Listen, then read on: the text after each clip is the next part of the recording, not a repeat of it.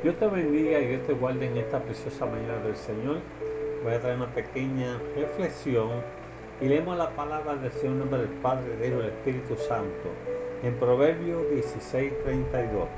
Mejor es quedar de añadirse que el fuerte y el que se enseñorea de su espíritu que el que toma una ciudad. Tenemos en esta preciosa mañana del Señor hablando de cómo no poder resistirse, cómo no poder este, abstenerse, alabado sea tu nombre, para no airarse, alabado sea tu nombre.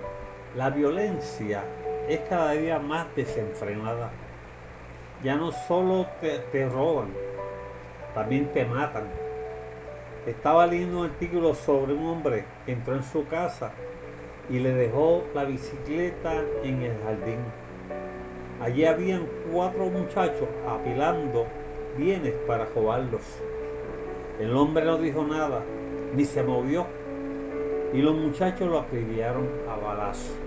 Así es esta sociedad últimamente, alabado sea tu nombre, que sin importarle nada, alabado sea tu nombre, gloria a Dios, ser, alabado sea tu nombre. Lamentablemente los cristianos no estamos copiando los malos hábitos.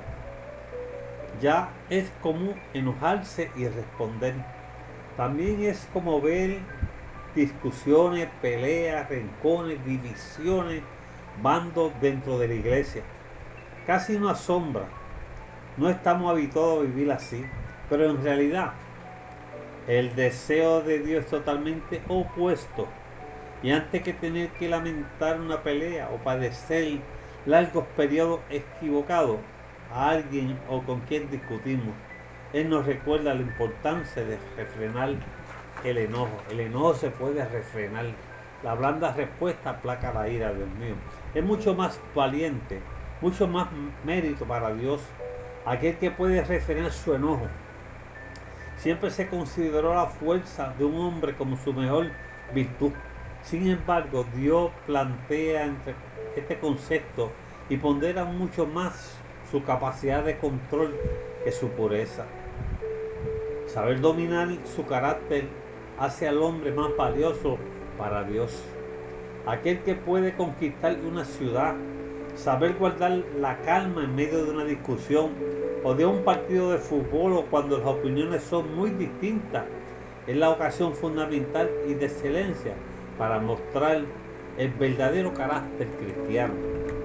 Porque es muy fácil nombrarse cristiano cuando todo está bien y comportarse correctamente cuando se está de acuerdo con todo.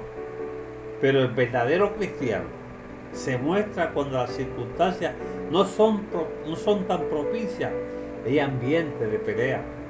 es casi una reacción natural discutir y defender el razonamiento propio. La mayor grandeza de un cristiano es tener capacidad de considerar otra opinión de respetarla y aunque sea ridícula, caprichosa y sin sentido, si es un intercambio de, ideas, emitimos una respuesta verbal, textual o corporal, o la, o la que se manifiesta algún grado de violencia, siempre encontramos un justificativo, algún argumento para que la otra parte comience la agresión. Pero ni aún eso explica la actitud áspera para Dios. Nada justifica mala reacción. Cristo nos dejó el ejemplo supremo cuando lo insultaron. No respondió el, insulto.